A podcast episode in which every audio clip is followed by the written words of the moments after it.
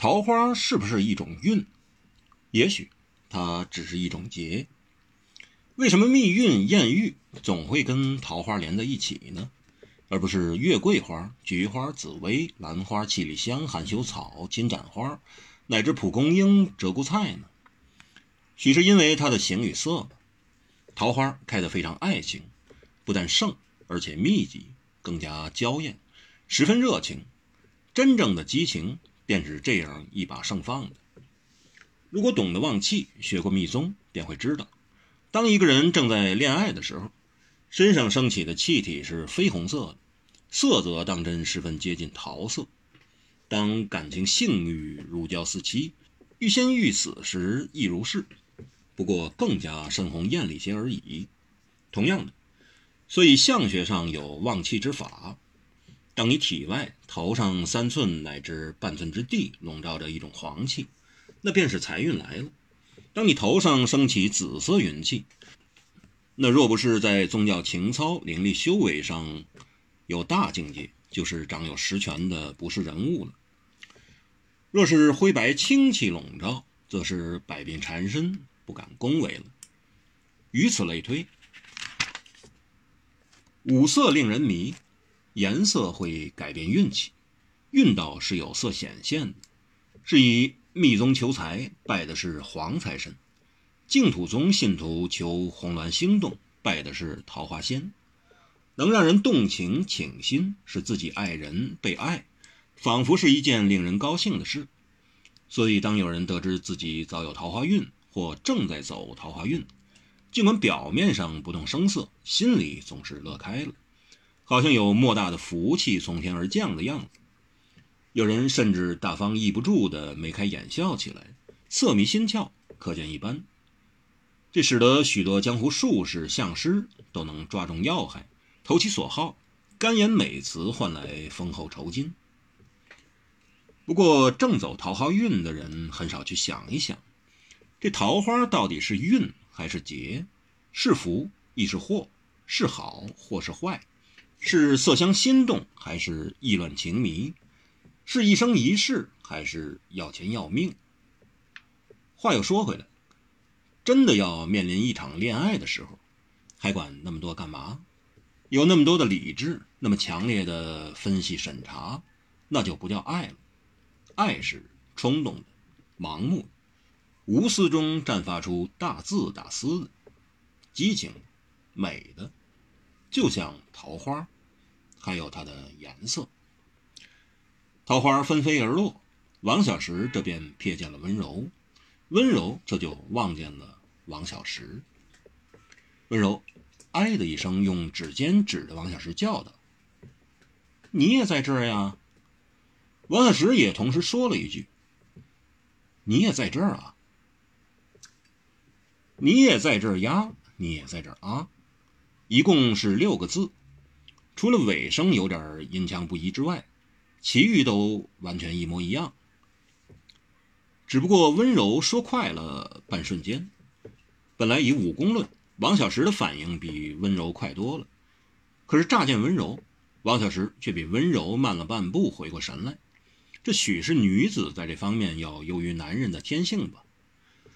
以后两人同说一句话，一前一后，一男一女，一惊一疑，一迟一早，像合唱合拍一样。到语音末了落了时，还压啊不同。像一首合奏奏鸣的收哨，十分悦耳好听。两人都笑了，脸上也映得很有桃色起来。王小石负手，温柔在踢挑地上的落花。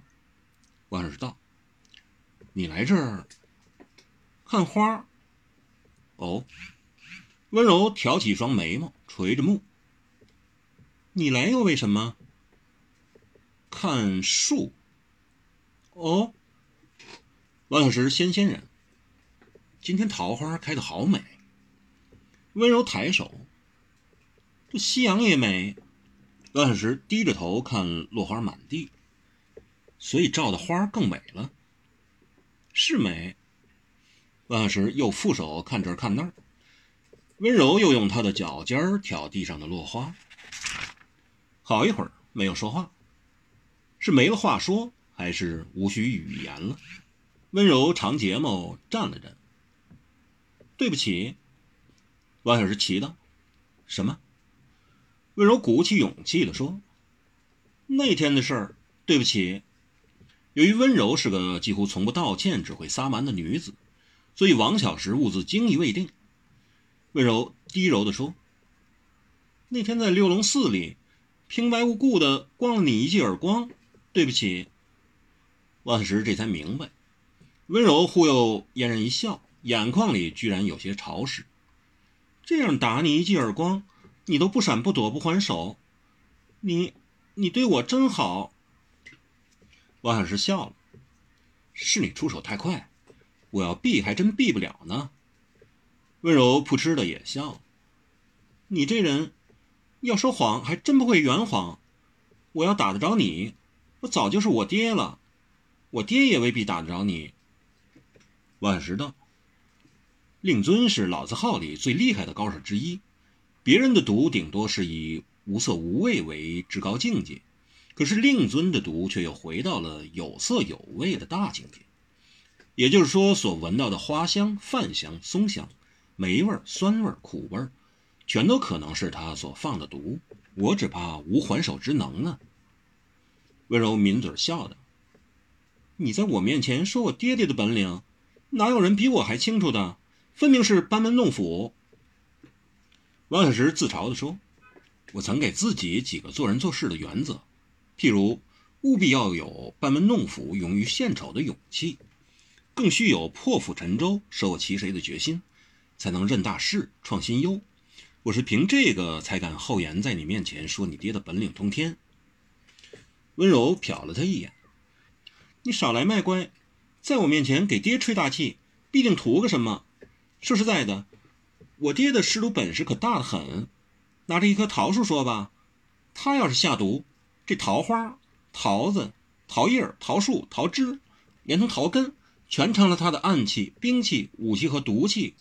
不但让你沾了便给毒倒了，连望一眼也得挨了毒。王小石咂舌道：“厉害，厉害！”温柔正说到其得处，忽又花容一暗，哎了一声。王小石忙问：“什么事啊？”温柔摇摇手，又用脚尖撩起地上的花。王小石追问道：“是不是想起你爹爹来了？”温柔眼圈一红：“我好久没见过他了。听说他曾来过京城，却没来找我，他一定在恼我了。”王小石马上就说：“原来你还不知道那次令尊入京时的遭遇。”他来京是为了探你，可是，在入关前给方小侯爷挡驾了。温柔惊道：“他，他把爹怎么了？”王小石既坚定的道：“他不敢动你爹，那是蔡京派他去的，米公公也跟了去。他们是劝温老前辈回洛阳去，他们就井水不犯河水，各相安无事。有桥集团怕的是温前辈一到，京华武林的势力。”立即起了变动，蔡京那些人是不希望你爹入京，成为群龙之首。他老人家的举足轻重可见一斑。温柔嘴一扁，委屈的道：“那人家叫他不入京，他便不入京啊，他都不进来看看我呢。”王小石道：“他没入应该，还不是为了你？方英看和米有桥，一个狡诈，一个狠辣。”说明了经理局面不容让外人掺和，但也硬得软得其来。他们保证了，只要你爹不入京，他们就保不会动你一根毫毛。你爹顾虑你的安全和大局着想，而且他也想保住洛阳方面的安定局势，不想太早过度激怒蔡京。加以米方二人拦道，硬闯不易，他才打消了入京之念，回到洛阳。我看他还天天想着你呢，要不然。